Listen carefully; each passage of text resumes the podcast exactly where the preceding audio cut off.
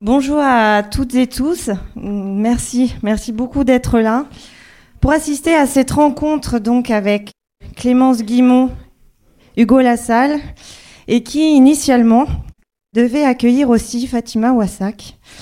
Malheureusement, on est, on est terriblement désolé. Euh, mais on a appris donc ce matin qu'elle ne pourrait pas être là avec nous ce soir pour raison de santé. Mais on a choisi, malgré tout, avec Mathieu, de maintenir un cadre de discussion qui inclura ces ouvrages, les clés de compréhension qu'ils amènent, leur diagnostic, les moyens de lutte qu'ils proposent, à partir de l'expérience militante qui est celle de Fatima Wassak. Donc merci déjà avant tout infiniment pour votre compréhension.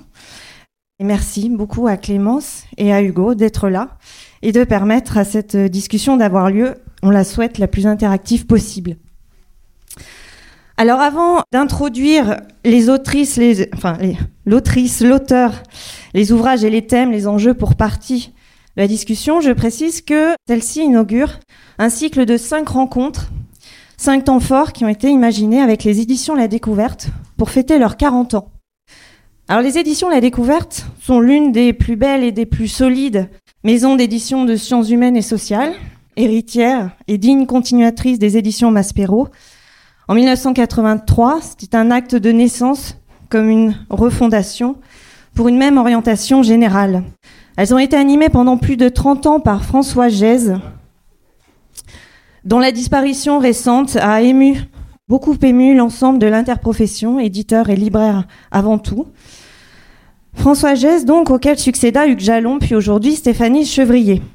Alors la découverte, c'est donc un catalogue incontournable extrêmement riche qui alimente le fond de l'ensemble des rayons de sciences humaines et sociales, philo, anthropo, histoire, sociologie, féminisme, pensée décoloniale, etc.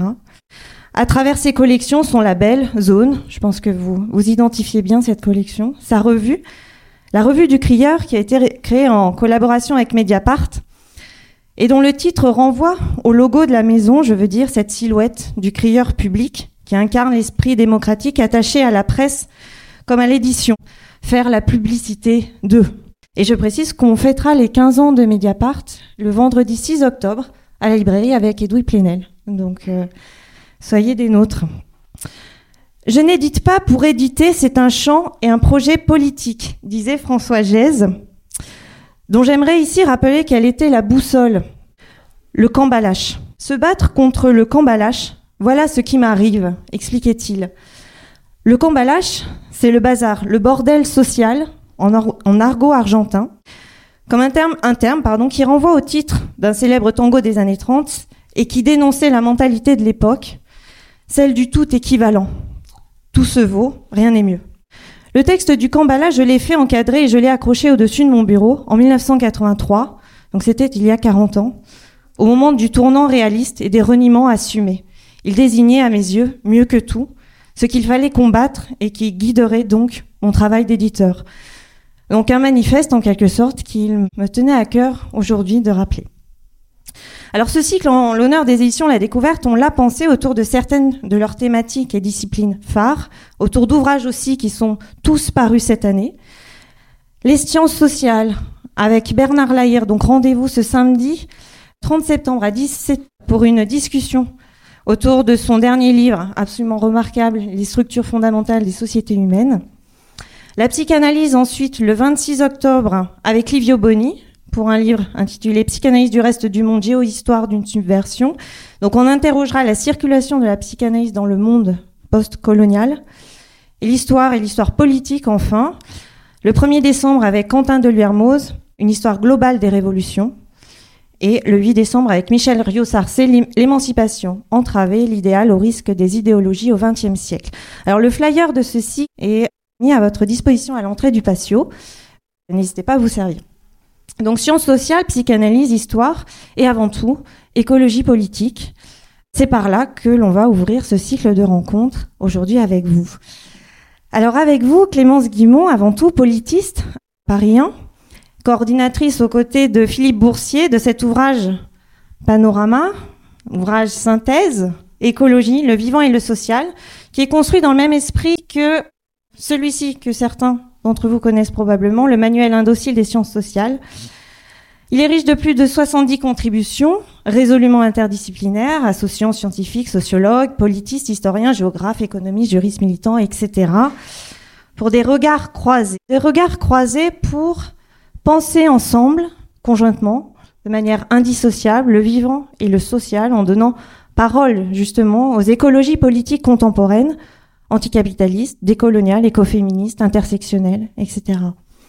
Pour proposer aussi une critique élargie, systémique, des dominations que révèlent et accentuent les crises écologiques, domination sociale et politique, domination sur le vivant non humain, pour déconstruire aussi un certain nombre de mythes, le capitalisme vert, développement durable, économie bleue, qui dépolitisent l'arbitrage, déchargent les acteurs de leurs responsabilités, masquent les intérêts sous-jacents et nous engagent au final sur la voie d'écologie autoritaire, conservatrice, réactionnaire, etc. Le but de ce livre, en un mot, euh, baliser l'espace du débat. Clémence, plus précisément dans un, dans un article, vous interrogez le manque d'ambition et de cohérence des politiques publiques en matière environnementale, comment expliquer leur incapacité à se placer à la hauteur des enjeux?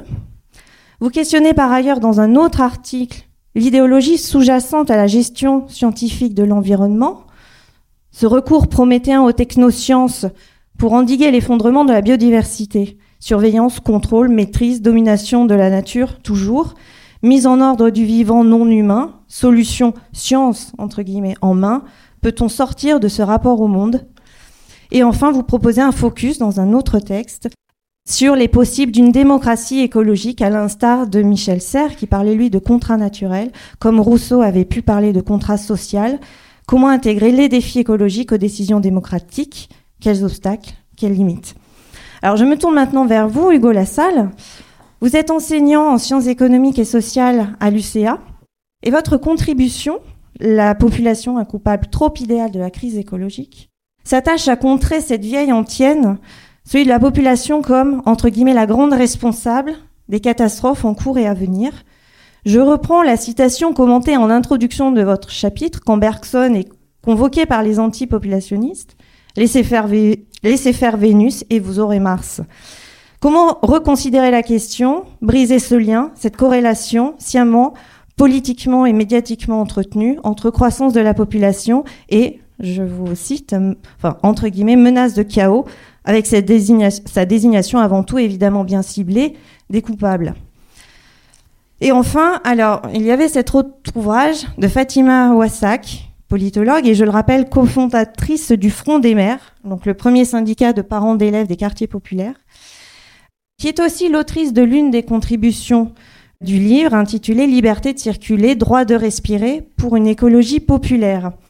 Elle y dénonce ces politiques écologistes qui sont menées exclusivement du point de vue des classes favorisées, classe moyenne et supérieure blanche des centres-villes, pour euh, résumer, alors même que les classes populaires sont les premières victimes et de la pollution, et des inégalités, et des injustices, et des racismes, et des violences policières.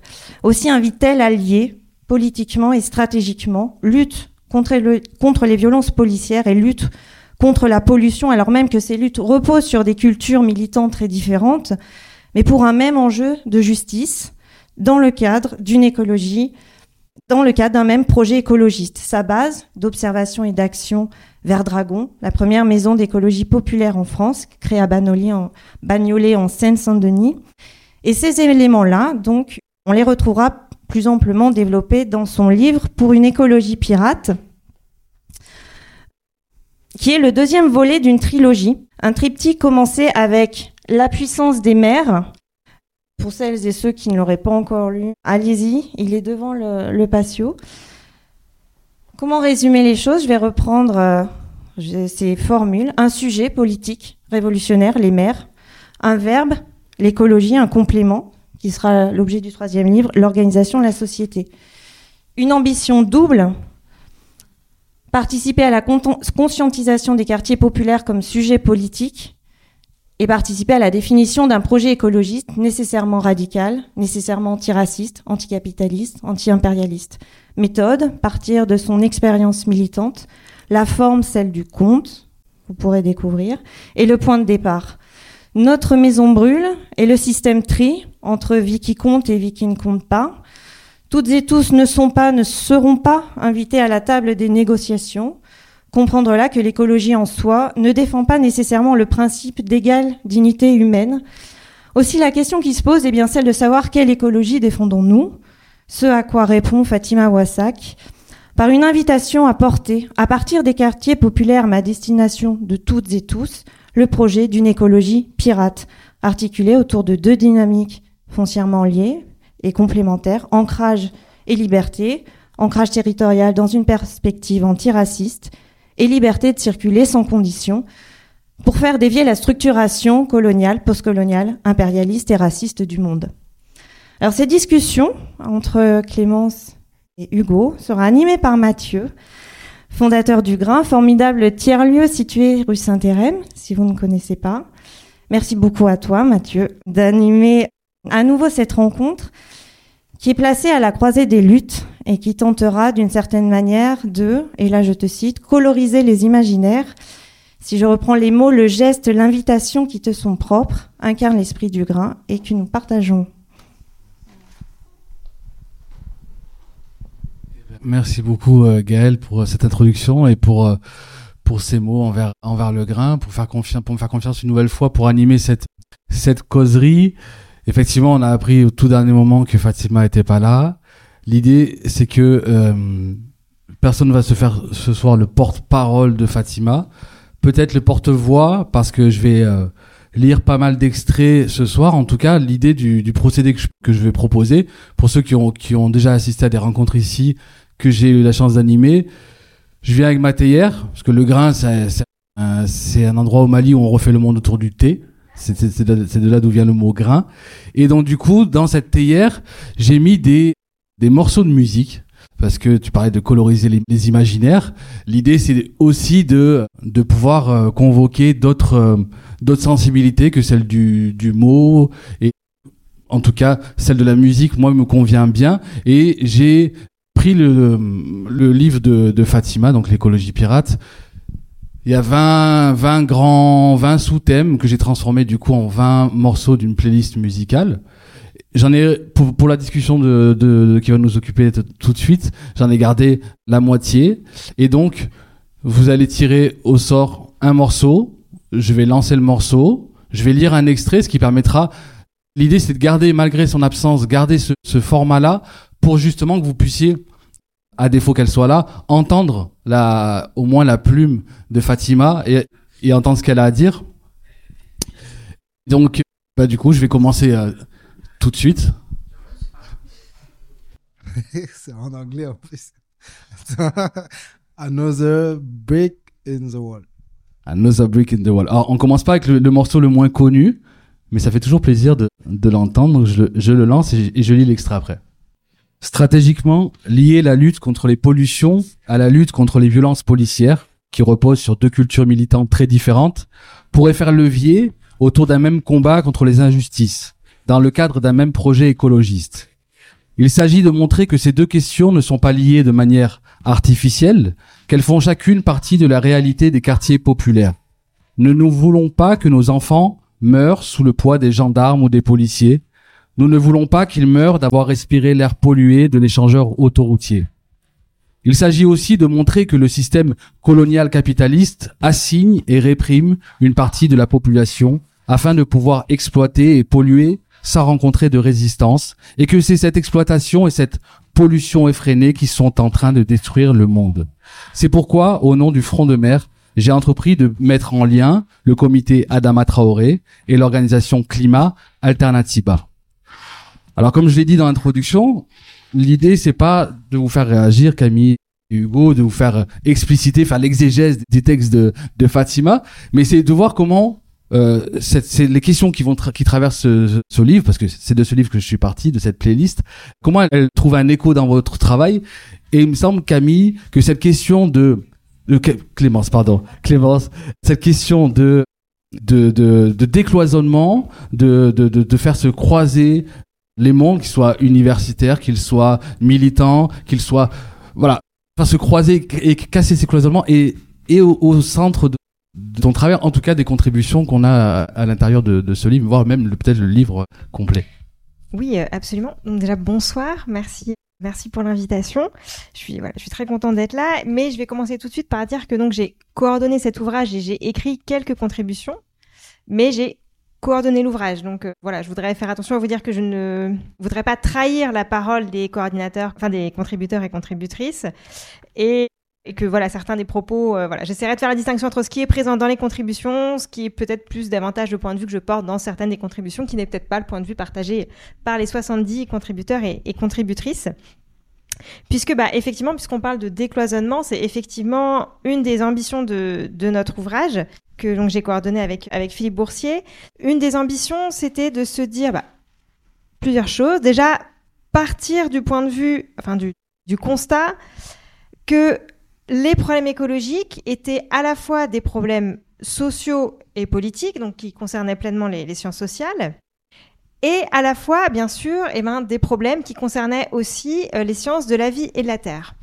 Et qu'il y a parfois une tendance un peu artificielle à cloisonner ces différents savoirs liés à des traditions disciplinaires, à des traditions académiques aussi au fonctionnement de l'université, et qu'on avait tout intérêt à voilà essayer de mieux dialoguer.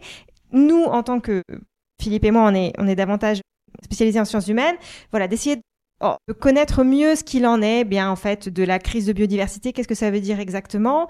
Qu'est-ce que ça veut dire exactement. Aussi les problèmes énergétiques.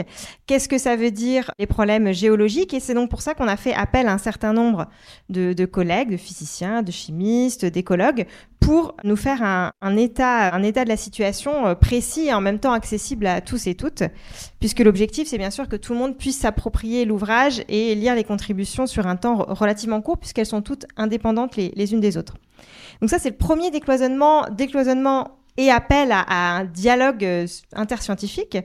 Et le deuxième décloisonnement qui me semble vraiment très important, c'est de repolitiser les problèmes environnementaux et donc de dire que pour ça, c'est intéressant d'avoir des points de vue scientifiques et des points de vue experts, aussi de les mettre en dialogue avec des points de vue plus militants et des personnes qui sont ancrées davantage dans l'action au quotidien. Et c'est pour ça qu'on a donc des contributions, comme par exemple celle de Marine Calmet qui travaille à donner des droits aux entités naturelles. On a des contributions de journalistes comme euh, Michael Correa sur les criminels climatiques pour se dire voilà, on avait intérêt à une pluralité de, points de vue et, de regards et d'expériences aussi. Alors le, sous-titre, donc le titre c'est écologie au pluriel, le sous-titre c'est le vivant et le social. Est-ce que tu peux peut-être expliciter titre et sous-titre? Hugo, j'aimerais aussi après avoir ton ton ton, ton ressentiment, ton sentiment sur cette question de lier vivant et social. En tout cas aussi ta réaction sur ce titre et sous-titre du livre, mais peut-être d'abord, du coup, t'entendre sur, sur ce choix de titre. Oui, alors écologie au pluriel, parce que justement, dans cette idée de décloisonner et de dialoguer, l'idée c'est aussi de reconnaître, de donner la voix à différents regards, sensibilités écologistes. Alors, je dis d'emblée, euh, si, voilà, hein, dans une logique d'honnêteté, euh, toutes les écologies ne sont pas représentées dans cet ouvrage. Volontairement, on a mis de côté le capitalisme vert, ou si on l'a rendu au cœur de l'ouvrage, c'est plutôt pour avoir un point de vue critique. Mais les écologies qui ont tendance à être minoritaires ou sous-représentées et qui nous semblent pourtant aujourd'hui euh, au cœur d'un projet possible euh, politique, un projet émancipateur. Donc notamment l'écologie décoloniale, l'écologie intersectionnelle et euh, les écologies anticapitalistes, là vraiment dans toute leur pluralité, hein, que ce soit l'écosocialisme ou, ou la décroissance par exemple. Et donc, voilà, d'où ce titre écologie au pluriel. Et le vivant et le social, c'est aussi parce que, de façon un peu artificielle, enfin, je trouve, en tout cas, on pourra toujours bien sûr en, en discuter, hein, personne n'est obligé de partager mon point de vue, mais de façon un peu artificielle, il y a parfois des écologies qui tendent à s'opposer sur la scène politique, celles qui voudraient reconnaître des droits aux vivants non humains, donc, qui dirait voilà, il faut, il faut sortir d'un point de vue anthropocentré, arrêter d'agir en pensant que l'humain est l'unique moteur de notre action, hein, accorder des droits à la nature, mais aussi s'interroger sur les conditions d'élevage, sur euh, les animaux que nous mangeons, etc., d'un point de vue. Et de l'autre, les écologies populaires et les écologies sociales qui dénonce à très juste titre les inégalités écologiques et le fait que ce sont les populations les plus vulnérables qui sont en fait qui prennent de plein fouet les, problèmes environnementaux et qui sont les premières victimes de cette situation puisque voilà problème écologique les ultra riches chez les ultra riches, parce qu'il y a aussi un ouvrage à la découverte d'ailleurs qui s'appelle Fin du monde des petits fours, hein, voilà, d'Edouard Morena. Les ultra riches, bien sûr, ont, la, ont toutes les possibilités euh, financières, toutes les ressources euh, politiques, euh, économiques pour s'en sortir, quand les populations vulnérables sont voilà les premières, que ce soit populations vulnérables, hein, que ce les pays du Sud qui prennent de plein fouet l'augmentation des catastrophes climatiques, mais aussi les populations vulnérables, les classes populaires notamment, ou certaines minorités aussi, comme les femmes, qui, voilà, qui, qui sont les premières victimes de, de cette situation. Donc se dire, voilà, en fait, il n'y a peut-être pas lieu d'opposer. On n'est peut-être pas obligé de hiérarchiser. On n'est peut-être pas obligé de se dire, soit on accorde des droits aux vivants et aux non-humains, soit on s'occupe des groupes les plus vulnérables. Peut-être qu'on est qu'on peut être amené à reconsidérer, à refonder un projet politique qui réconcilie ces différentes écologies. Merci. Hugo? Alors bonsoir à, à toutes et à tous. Alors je, vais, je vais fondre un peu la réaction à la, à la chanson et cette question sur le rapport du, du vivant et, du social. Effectivement, il est, il est heureux que le livre s'appelle Le vivant et le social et pas le vivant et l'humain. Quoi. Bon. Euh, alors, pour, pour, puisqu'on parlait décloisonnement, enfin, la, la, chanson, c'est un petit peu la question de l'éducation. Quoi. Enfin, bon. La question de l'éducation, en fait, je pense qu'on peut aussi la, la penser comme la question de la désadhésion. C'est-à-dire qu'il faut décloisonner aussi dans les quand on pense les, relations entre, entre disons, l'acteur et le système, l'individu et le système, on dit bah, l'individu, il est pris dans un système, c'est le système, c'est le capitalisme, etc. En fait, on oppose artificiellement, on peut pas opposer, en sociologie, enfin, les bourdieusiens savent bien ça, on peut pas opposer individu et société, quoi, ça n'existe pas. Enfin, les individus n'agissent pas seuls, ils agissent, ils agissent dans des contraintes sociales. Bon, voilà. Ils agissent dans un système, pour reprendre le mot un peu, un classique. Mais inversement, le système n'existe pas sans le support de l'action des individus. Supprimer les individus, il n'y a plus de système. Quoi. Donc individu et système, c'est comme disait Bourdieu, le social, c'est du... Euh, l'individu, c'est du social individué. Quoi. On peut reprendre un petit peu cette, cette question et considérer que bah, la question de l'éducation, c'est celle de la désadhésion. C'est-à-dire que bah, le système, finalement, bah, c'est voilà, c'est nos consommations, c'est nous. C'est pas seulement nous, c'est trop simple de le poser comme ça. C'est des modes de production, c'est des manières de produire, c'est aussi les politiques publiques qui, nous permettent ou qui, font en sorte qu'on consomme comme ci, comme ça, ou qu'on vit comme ci, comme ça, ou qu'on ne vit pas comme ci ou comme ça, en fonction de critères écologiques, par exemple. Et donc la question de la désadhésion, c'est celle-là aussi, quoi. C'est comment penser la désadhésion à ça, sachant que on est euh, bah, le jour où on supprime le libre échange, par exemple, bah oui, ça va, ça va nous impacter clairement sur notre niveau de vie, sur nos modes de vie, sur un certain nombre de choses, jusqu'où est-ce qu'on est prêt à aller, et surtout comment on réalise cette désadhésion au système, quoi. Qui est une question qui est vieille comme le marxisme, hein. enfin, je sur vraiment sur la question de la révolution de la production de l'individu qui va, qui va être, euh, qui va, qui va radicalement changer les conditions de vie, qui va être l'acteur de l'histoire, pour reprendre un peu les, termes très 19e là. Il y, a vraiment cette question-là. Et deuxièmement, le vivant et le social. Oui, moi je suis toujours un peu gêné aux entournures. Quand j'entends l'anthropocène, par exemple, il y a des économistes américains qui parlent plutôt de capitalocène, par exemple.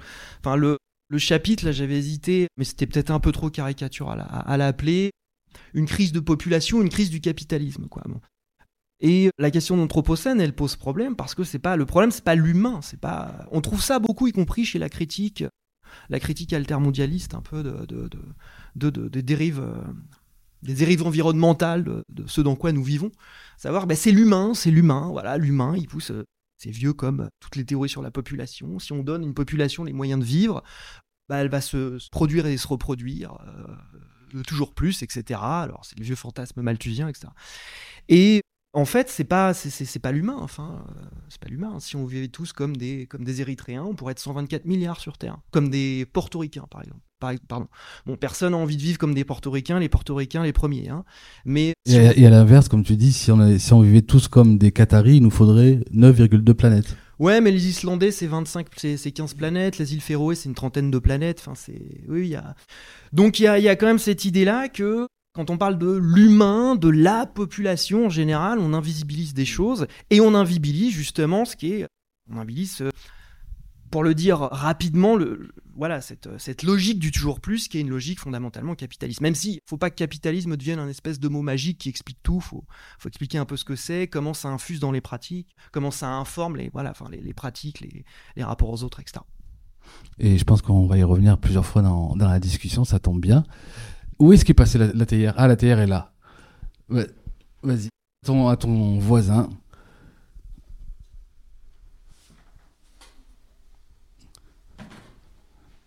On se gardera bien sûr, comme d'habitude, un, un petit temps à la, à la fin pour, euh, pour les questions-réponses. Ouvrez les frontières.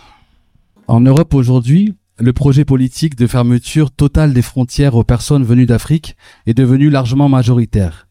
À l'extrême droite, la position des suprémacistes blancs monte en puissance. Elle est claire et assumée.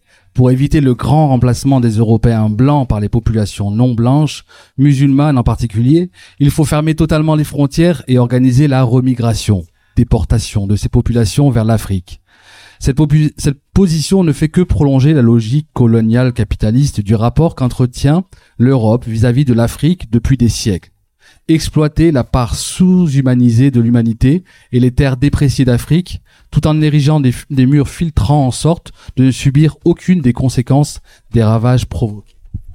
Personne ou presque n'assume d'opposer au projet suprémaciste européen un autre projet de libre circulation et d'installation des humains, avec la garantie que cette liberté puisse effectivement s'exercer. Cette manière de faire de l'écologie n'est pas à la hauteur des enjeux mondiaux. La liberté de circuler comme droit fondamental doit être conçue comme l'alternative à la question climatique et démographique, telle qu'elle est portée par l'extrême droite, et une alternative à la logique coloniale capitaliste. La liberté de circuler reconnue comme un droit fondamental garanti, et non plus restreinte par les autorités européennes, permettrait de dissocier la dignité humaine des populations non blanches de leur utilité pour le système colonial capitaliste. Alors dans le texte euh, de Fatima c'est c'est vraiment un, un- c'est presque un mantra dans son dans son travail cette question de la liberté de de circuler, que ce soit sur le territoire ou là on voit entre Afrique et Europe euh, et ce, ce mur, a tout un passage aussi sur la Méditerranée. Comment cette question de liberté de circuler, et d'ailleurs tu parlais tout à l'heure d'ancrage et de liberté, euh, Gaël, dans, ta, dans ton introduction, comment cette question de liberté de circuler, où là on parle d'ouvrir les frontières, pour le dire très vite, de nord et de sud, comment elle fait écho dans, dans les questions qui vous travaillent l'un et l'autre? Peut-être Hugo, justement, sur ta- sur la question de sur ta contribution sur, euh, Oui, alors sur la, sur la euh, population. Vaste question. Pour oui, pour revenir sur les questions de population, euh, oui, forcément, on- les toutes les injonctions malthusiennes qui, qui consistent à dire voilà, faut freiner la croissance démographique, elles cachent Est-ce que tu peux injonction malthusienne Qu'est-ce que Ouais, euh, réduire la population quoi pour aller vite. hein. C'est-à-dire qu'il faut, en gros, on est trop nombreux sur Terre, euh, il faut réduire la population. Sauf que où la population croît, elle croît essentiellement en Afrique et en Asie, surtout en Afrique. Enfin, je crois que bon, voilà, l'essentiel de la croissance de la, l'essentiel de la croissance de la population les 50 prochaines années à venir, c'est essentiellement l'Afrique.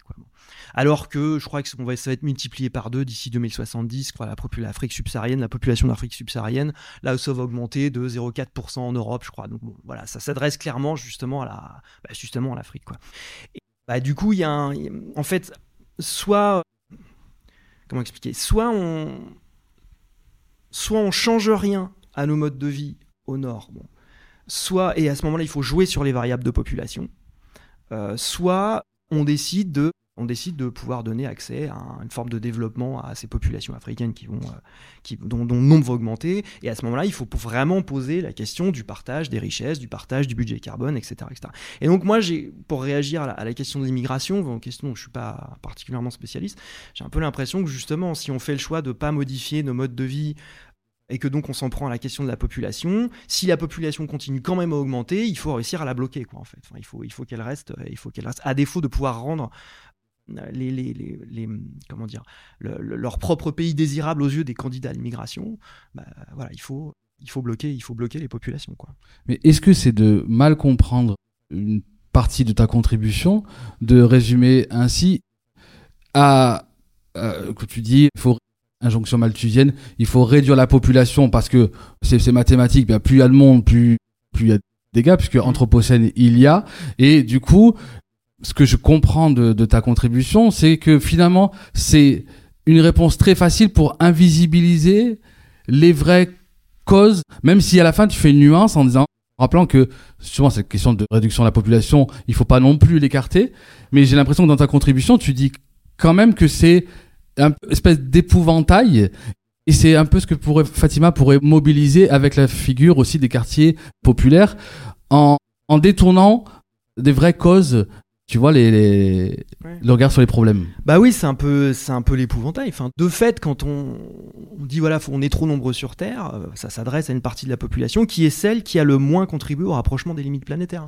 Donc il y a un côté, ça pose des problèmes, disons éthiques. Enfin bon, voilà, pourquoi demander à des populations de s'imposer ce que l'Europe ne s'est jamais imposé? Mais en fait, pour, revenir à, ce, que tu disais. Mesurer l'impact climatique d'une population, pour le dire très, simplement, en gros, on peut pas juste prendre le nombre, on peut pas multiplier, on peut pas dire voilà chaque personne a le même impact. Évidemment, euh, un villageois nigérian n'a pas du tout le même impact qu'un cadre californien. Je vous fais pas un dessin. Mais euh, l'idée c'est que j'ai perdu le fil de mes idées. Euh, ouais, pour mesurer l'impact d'une population, on va mesurer le nombre de cette population par son impact moyen. Quand on va multiplier l'un multiplie l'autre. Si on a des modes de vie très énergivores, très consommateurs de ressources, très polluants, etc., on va multiplier voilà, la population américaine multipliée par euh, l'impact moyen de cette population. Quoi. Et donc, euh, en gros, euh, de, de deux choses l'une, quoi. Enfin, si en gros l'impact écologique c'est population fois impact écologique de cette population. Et donc, pour, pour caricaturer un peu, si on veut, si on veut poser, poser les, les choses clairement, bah, soit on joue sur la variable, soit on veut ne rien changer. Donc on ne modifie pas nos modes de vie, on ne modifie pas nos modes de vie. À ce moment-là, il faut être beaucoup moins sur Terre. Donc comme je vous le disais, si on vivait tous comme des Islandais, on serait déjà 7 milliards et demi de trop sur Terre. Bon. Soit euh, on pose soit on pose la question justement de la répartition de cet effort à faire, donc de l'augmentation à venir des, populations qui sont en croissance démographique, mais aussi de la baisse des niveaux de vie des populations du Nord, pour le dire vite. Et c'est là évidemment que le, problème, le problème coince. Quoi. Et donc c'est toute l'ambiguïté aussi de la notion de développement durable. Quoi. Si le développement durable, c'est juste faire durer un mode de développement qui de toute façon ne l'est pas, euh, c'est juste pas possible en fait. Quoi. Et donc du coup, bah euh, oui, effectivement, c'est comme ça qu'il y a un certain nombre de, grande tradition antipopulationniste américaine, hein, théorique, théorique et pratique, hein, qui remonte aux moins années 50. On avait des groupes antipopulationnistes très très virulents, qui étaient très très financés par, par l'industrie. Et puis, bah, on coupe, on coupe les subventions aux plus pauvres, aux réfugiés palestiniens, etc., etc. C'est vraiment dans cette logique-là, il faut pas, il faut pas donner de l'argent aux pauvres, en gros, parce qu'ils vont faire de plus en plus d'enfants on va pas pouvoir, pas pouvoir tenir sur Terre. Oui, on va pas pouvoir tenir sur Terre parce que justement, on tient nous à ne pas revenir sur nos niveaux de vie. Mmh. Donc c'est c'est là qu'est le problème, quoi, en fait. Hein. Est-ce qu'on joue sur l'effet population? Si on dit on joue sur l'effet population, bah, c'est pour ne rien changer. Et donc si on ne change rien, bah, qu'est-ce qui va se passer? Enfin, Les populations africaines vont continuer à croître. Donc, bah, soit on est en dépassement écologique, soit, bah, voilà, soit on les bloque, quoi. C'est l'esprit de la TIR qui, qui organise le, notre causerie, le déroulé. Tu peux me dire que tu veux réagir dessus ou on continue à faire? On peut, on peut continuer la théière. On fait passer à la théière? Allez, vas-y. Alors, si ça, vous, ça vous va, on, on, vous gardez votre question pour la fin, on se garde un temps à la fin. Tiken Jaffa Koli, vous avez reconnu l'autre le, le, chanteur? Bernard Lavillier. Merci, bravo monsieur, vous avez gagné un livre. Non, je... pour fonctionner aujourd'hui, le capitalisme a besoin de produire de la race et du territoire. Pour accumuler le maximum de profit, il a besoin de hiérarchiser les individus et les terres, de produire du vivant respectable et du vivant méprisable, des groupes d'humains supérieurs et des groupes d'humains inférieurs, des terres à protéger et des décharges. Si les non-blancs ne sont pas des humains comme les autres, il est légitime qu'ils ne puissent pas circuler librement, qu'ils soient moins rémunérés, que la terre où ils vivent ne leur appartienne pas, que l'on puisse extraire de cette, derrière, de cette dernière l'énergie convoitée et enfouir les déchets encombrants. C'est le hasard de la TIR, mais je trouve que ça fait bien quand même la, le prolongement de ce dont on était en train de parler. Camille, sur cette Clémence, décidément c'est mort, je vais t'appeler Camille jusqu'au bout. Clémence, je suis vraiment désolé. Clémence, sur, sur cette question-là. Oui, alors absolument. On dit que le hasard fait bien les choses d'ailleurs. Hein. Euh, alors, c'est un des pans qui est, développé à travers plusieurs contributions dans l'ouvrage. C'est la question des écologies décoloniales. Et voilà, c'est intéressant à plus d'un titre. Par exemple, il y a une contribution de Guillaume Blanc sur le colonialisme vert qui porte l'idée forte hein, selon laquelle les pays occidentaux et notamment européens imposer ce que serait une bonne vision de la gestion de la nature, et notamment à travers la préservation de, parcs naturels, de réserves presque intégrales en fait, hein, dans plusieurs pays d'Afrique notamment. Et il montre comment en fait cette gestion, cette imposition de, ce, cadrage hein, participe dominer et à exploiter et à maltraiter des populations locales, puisqu'il y a beaucoup de populations autochtones et notamment des éleveurs qui vont être expulsés de ces territoires au nom de la préservation d'une bonne nature. Donc ça, ce qui est déjà un premier pan de l'écologie décoloniale. Mais euh, l'écologie décoloniale, elle se situe aussi au niveau des territoires d'outre-mer. J'aime beaucoup particulièrement 70 contributions. Je dois dire, j'ai quelques petits coups de cœur et j'ai un coup de cœur pour la contribution de Marie-Tiane Beaumorel, qui est sociologue à l'Université de La Réunion et qui parle justement de, plusieurs cas à La Réunion. Utilise l'expression de prédation environnementale pour montrer comment, à travers les logiques de colonisation ou des logiques de colonisation qui, perdurent en fait encore aujourd'hui hein, dans les Antilles ou à la Réunion par exemple, la prédation, comment en fait les populations colonisatrices à la fois s'approprier les ressources, qu'on peut dire naturelles, et exploiter les populations locales pour leur propre, euh, voilà, leur propre bénéfice, leur propre intérêt. Et par exemple, on peut, on peut penser aussi à l'affaire du chlordécone aux Antilles, qui est aussi détaillée dans, la dans, une, des, dans une des contributions. L'affaire du chlordécone, hein, très rapidement, c'est l'exploitation euh, de la banane dans les Antilles, l'utilisation d'un insecticide qui en fait n'a pas d'effet sur la banane en tant que telle, mais euh, pollue les sols de façon on n'arrive pas en fait à dépolluer les sols. Et donc c'est toute la question que ça pose. C'est-à-dire qu'on peut continuer sur le territoire à exploiter la banane pour l'exporter. Donc on fait du bénéfice au profit de certaines entreprises. Mais les populations locales ne peuvent plus se nourrir, elles, puisque euh, continuer à produire sur ces sols, c'est se condamner, se contaminer, puisqu'ils sont pollués de façon euh, presque indéfinie, si je puis dire. Donc là, dans, ces exemples, on voit bien justement comment les, cet enchevêtrement entre vivant et social. Ah oui, alors complètement. C'est bah, le concept tout à l'heure, euh, Hugo parlait d'anthropocène. Hein. il y a plusieurs récits explicatifs des crises écologiques où à chaque fois on met l'accent sur euh, un phénomène économique ou un phénomène social. Donc l'anthropocène, ce serait l'idée que c'est l'humain qui est responsable des problèmes écologiques.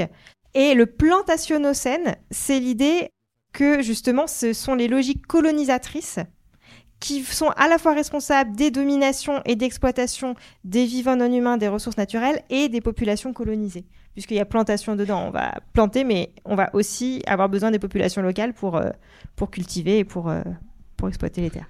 Sur cette question-là, de le mot, euh, Fatima utilise ce mot de, de, la race, la race du territoire.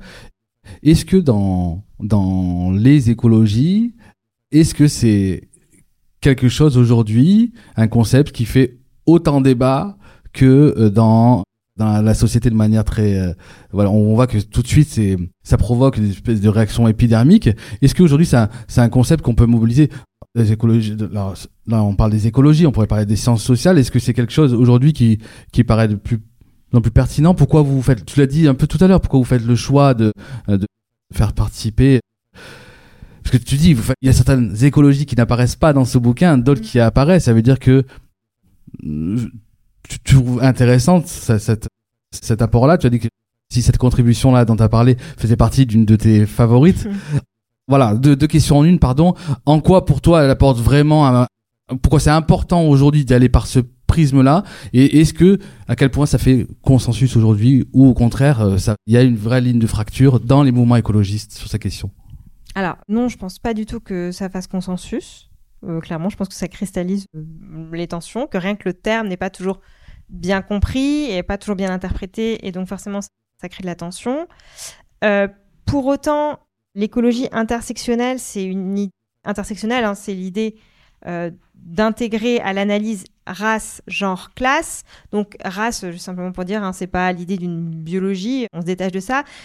Simplement exprimer le mot race c'est rappeler qu'il y a justement des gens qui sont victimes de racisme et rappeler ces inégalités qui sont liées à la couleur de peau. Voilà. Donc il n'y a pas de justement hein. et c'est pas parce qu'on le dit que c'est que on, est raciste justement le dire c'est mettre les mots sur le racisme hein. c'est le conscientiser c'est le politiser c'est le verbaliser donc non ça fait pas consensus pour autant donc cette écologie intersectionnelle elle est présente dans les mobilisations environnementales et au sein des sciences sociales bah, depuis l'émergence en fait de la justice environnementale dans les, dans les années 70 aux, États-Unis, parce que c'est comme ça qu'en fait la justice environnementale a émergé. il y a des, des populations dans les quartiers populaires et des quartiers noirs aux États-Unis qui se sont mobilisés contre l'installation de décharges illégales d'entreprises qui avaient déposé des, des- des déchets toxiques. Et donc ces personnes-là ont dit en fait on est victime euh, de racisme environnemental puisque comme par hasard ces décharges sont dans nos quartiers. Évidemment avec toutes les logiques que ça implique aussi sur le, le enfin le, le choix de l'État de laisser faire ou même de faire. Donc le racisme environnemental, c'est au cœur de la réflexion des écologies politiques depuis les années 70. Pour autant, non, ça fait clairement pas, ça fait clairement pas consensus. Et, et oui, enfin voilà. En 2021, l'UNICEF et le réseau Action Climat ont publié un rapport sur les liens entre pauvreté et vulnérabilité des enfants à la pollution de l'air. À Paris, les habitants les plus pauvres risquent trois fois plus de mourir d'un épisode de pollution que les habitants les plus riches. Et les plus vulnérables sont les enfants. La pollution atmosphérique est causée en grande partie par le transport routier. Or, ce sont les enfants qui respirent au plus près des pots d'échappement, alors même qu'ils inspirent plus d'air et que leur système immunitaire respiratoire est moins développé que celui des adultes.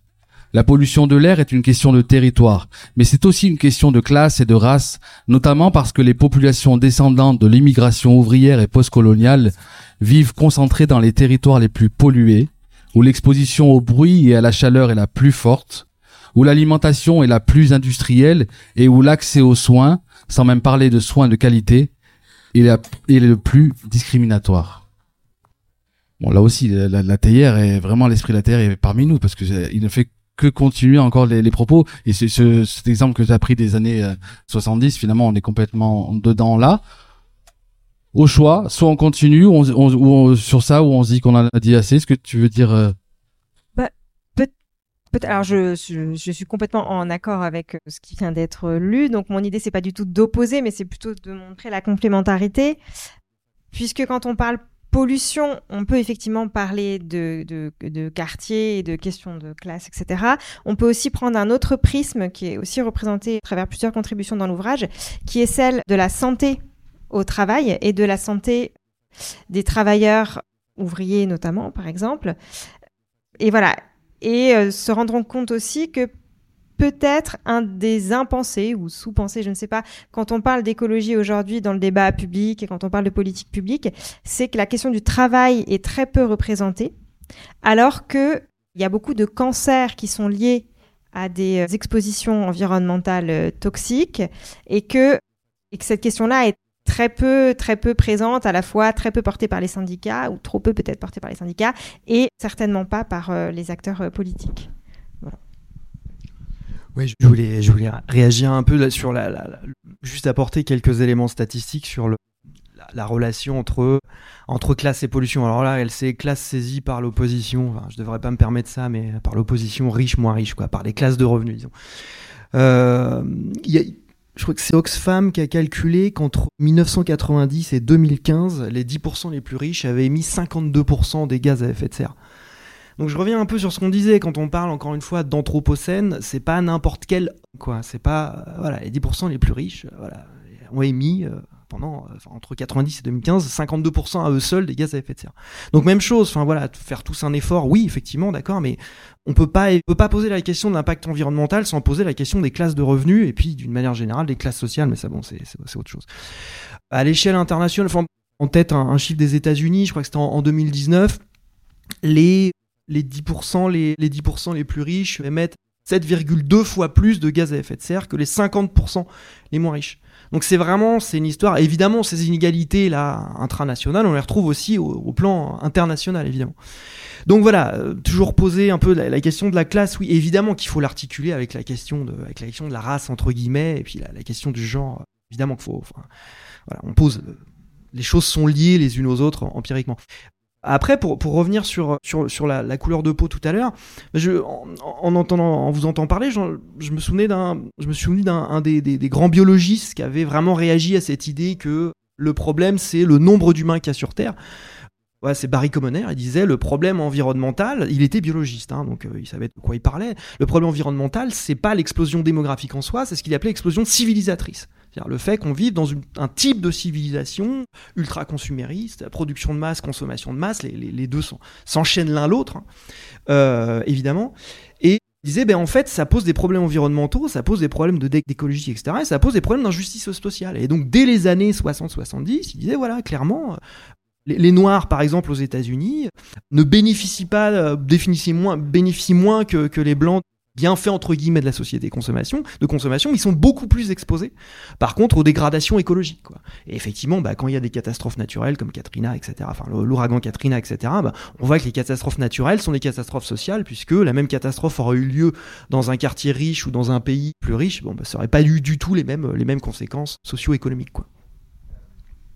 Merci beaucoup pour ces apports complémentaires. Le dernier morceau de la soirée. Avant vos questions. Donc préparez vos questions. Ah, j'espérais que ça tombe sur celle-là. Hein C'est vrai toi aussi? Ouais, Génial. C'est parfait. Elle est vraiment de notre côté la théière ce soir. Allez, celle-ci, j'ai pas de, j'ai pas de texte de, de Fatima. Enfin si, j'avais un texte à la base de, de, Fatima Wassak, mais je voulais la faire réagir sur une expérience qu'elle avait justement autour de la maison Vert Dragon dont tu as parlé, cette maison d'écologie populaire qu'elle a montée à Bagnolet et qui, qui cristallise pas mal de voilà de symptômes de pourquoi peut-être certaines choses n'avancent pas, voire reculent. Enfin, mais du coup, moi, ça me permettait à vous deux, et j'espérais que ce soit la dernière pour de vrai, pour pouvoir ouvrir après à vos questions, cher public. Tout n'est pas si facile. Moi, j'ai envie de dire, envie de vous poser cette question-là de, finalement, ça fait 50 ans, minimum peut-être, ouais, non, 50 ans, allez, qu'il y a des textes qui posent constats, qui posent les faits, les scientifiques, que ce soit scientifiques, militants, des, associations, des, contributions, il y en a eu. Et ce que je trouve intéressant dans, dans, dans écologie, le vivant et le social, c'est que justement, et notamment Clémence, tente de pointer du doigt certains qui freins, essayer de comprendre en tout cas pourquoi on n'arrive pas à sortir de cette, de cette démarche très, alors sans parler de la démarche autour des, gestes éco-citoyens, mais cette espèce de pragmatisme qui n'arrive qui, pas à nous faire euh, prendre le, le, problème vraiment de manière euh, globale. Ce problème de l'écologie, ce problème de l'écologie, ce problème de, tous ces, ces, dégâts qui sont occasionnés, qu'on a, qu'on a depuis le début. Voilà, où sont pour vous les, principaux freins Et j'aime bien dans, le livre, chaque contribution finit par et maintenant. Et donc du coup, c'est aussi l'idée de voilà, maintenant et maintenant. Une fois qu'on a dit ça, et maintenant, on peut le comprendre comme ça aussi peut-être, pour l'interrogation. Donc voilà, vous lancez là-dessus, sur ces freins, et c'est maintenant qu'est-ce qu'on fait l'un et l'autre, et après on passera à vos questions. Oui, alors, les freins, déjà, évidemment, je pense que, c'est, pardon pour la banalité que je vais avancer, mais tout le monde n'a pas intérêt à résoudre les problèmes écologiques. Et il y en a qui en tirent des bénéfices économiques, par exemple. hein, voilà. Mais au-delà de ça, qui est peut-être déjà le, plus évident et le plus consensuel aussi, de ce que je peux dire, euh, il y a aussi malgré tout des freins qui sont pas forcément liés non plus à un, un manque de volonté, mais par exemple si on prend la fabrique des politiques publiques, donc euh, les relations, le travail mené par les fonctionnaires et par les élus, il peut y avoir parfois euh, plein de bonnes volontés, plein de bonnes idées, mais dans les façons de faire, ça bloque. Et notamment le fait que l'environnement est devenu très vite une politique qu'on peut dire sectorielle, donc avec des administrations qui lui sont dédiées, des partenaires des politiques publiques, des associations, des entreprises qui lui sont dédiées, ce qui en fait apparaît comme une fausse bonne idée, puisque le fait de sectorialiser l'environnement, ça veut dire que les politiques économiques, les politiques éducatives, les politiques de transport ne sont pas mises en dialogue avec les politiques environnementales, que ces différentes administrations ont du mal à travailler ensemble parce qu'elles n'ont pas la même conception de l'environnement, parce qu'elles n'ont pas la même conception de leur travail, parce qu'il y a des objectifs, bien sûr, qui peuvent être tout à fait contradictoires hein, entre une politique de développement économique, d'urbanisation et une politique de préservation de l'environnement. Et ça, voilà, ce sont, ce sont des freins, des blocages sur lesquels, en fait, il est très difficile d'agir parce qu'il y a une forme d'inertie, d'inertie de l'administration, d'inertie des, différentes organisations. Aussi, voilà, pour nuancer et pas non plus être dans une logique euh, de, dénonciation parfois un peu un peu oui, démagogue si je puis dire, hein, et, voilà, et voir qu'il y a, y a d'autres freins, essayer d'approfondir, d'aller un petit peu plus loin pour potentiellement euh, débloquer. Euh, les solutions, bon déjà, si je suis sûre vraiment d'avoir toutes les solutions, enfin, je me serais déjà lancée en politique, euh, voilà, clairement, j'aurais changé de vocation. Donc il n'y a aucune prétention là-dedans, mais justement, ce qu'on a voulu faire ressortir dans cet ouvrage, c'est que il y a une complémentarité à penser à la fois à, adopter un point de vue parfois plus institutionnel, se dire, mais en fait, on a besoin de l'État parce qu'on a besoin de politique publique, parce qu'on a besoin de services publics pour mener une transition écologique qui soit, juste, qui, qui assure euh, une meilleure répartition des revenus, une meilleure protection sociale. Et aussi peut-être, bah, toujours euh, l'éternel débat, hein, où on se dit en fait, oui, mais vous nous dites ça, mais on voit bien que l'État ne fait rien, ou en tout cas n'agit absolument pas à la hauteur du problème. Et donc on a aussi besoin de mobilisation sociale, de mouvements avec une portée plus radicale aussi, pour faire pression et pour mettre en dialogue et conjuguer toutes, les bonnes idées. Donc c'est ça qu'on a voulu représenter dans, l'ouvrage, à la fois une partie plus action publique, dans... parce qu'on a une, dernière partie qui s'appelle S'en sortir, quand même, parce que tout ça, il faut quand même essayer de voir comment s'en sortir. Et donc S'en sortir, une partie plus action publique et une partie plus euh, centrée sur euh, des, initiatives populaires, des initiatives locales et, associatives. Et bien sûr, bah, grande lutte ou petit geste, voilà, c'est l'éternel débat, mais peut-être qu'il n'y a pas lieu d'opposer les deux une fois de plus, mais de penser la complémentarité. Merci à vous. Alors, mot de la fin, alors, du coup? Bah oui. Ouais. ouais, sur euh, les blocages, bah, en fait, euh, c'est. Euh, Clémence l'a très bien dit, oui, effectivement, sur la question de la sobriété, c'est aussi celle de la redistribution des ressources pour que voilà, les pratiques écologiques ne soient pas juste un truc, pas juste un truc de riche et que finalement, enfin, que l'écologie ne devienne pas une espèce de machine à produire du racisme de classe aussi. Euh, sur la question des politiques, bah oui, enfin, on peut pas, on peut pas demander, on peut pas demander à ce que la transition écologique ce soit des actes héroïques individuels, quoi. il y avait un, cabinet là d'audit qui avait, qui avait de, conseils qui avait chiffré le fait que si on se comportait tous à peu près individuellement comme des héros, c'est-à-dire qu'on vivait à 19 degrés. Enfin, 19 degrés, il y a déjà beaucoup de ménages qui, qui étaient pas cet hiver. Hein, qu'on mangeait végétarien, qu'on faisait son compost, qu'on se déplaçait à vélo, qu'on prenait plus l'avion, etc., euh, etc., on réduirait l'empreinte carbone de 25%. Enfin, c'est pas rien 25%, mais ça veut dire que 75% c'est ailleurs. Quoi. Et donc on a besoin de politiques publiques pour nous aider à, diminuer l'impact écologique de vie. La question des chauffages, c'est pas c'est pas on va aller couper notre bois et puis ben, c'est vraiment il faut qu'il y ait des réseaux de chaleur, donc des investissements publics. La question de l'alimentation, même chose. Il faut qu'il y ait des politiques publiques qui permettent des circulations, des exploitations qui soient enfin plus en circuit court, euh, court, etc. Les transports, même chose. C'est vraiment des questions de politique publique, d'investissement public, et donc les blocages, ils sont avant tout et l'inertie, elle avant tout, elle avant tout politique pour faire en sorte que vraiment la question de l'écologie, ce soit pas, euh, elle soit pas dépendante de l'héroïsme individuel, quoi, de la super bonne volonté individuelle. Et encore, et on a vu, enfin, faute de ça, même l'héroïsme individuel, de toute façon, ne réduira pas l'empreinte carbone de manière décisive. Bon, ça a été très bien expliqué. Effectivement, l'ouvrage porte la trace de ça.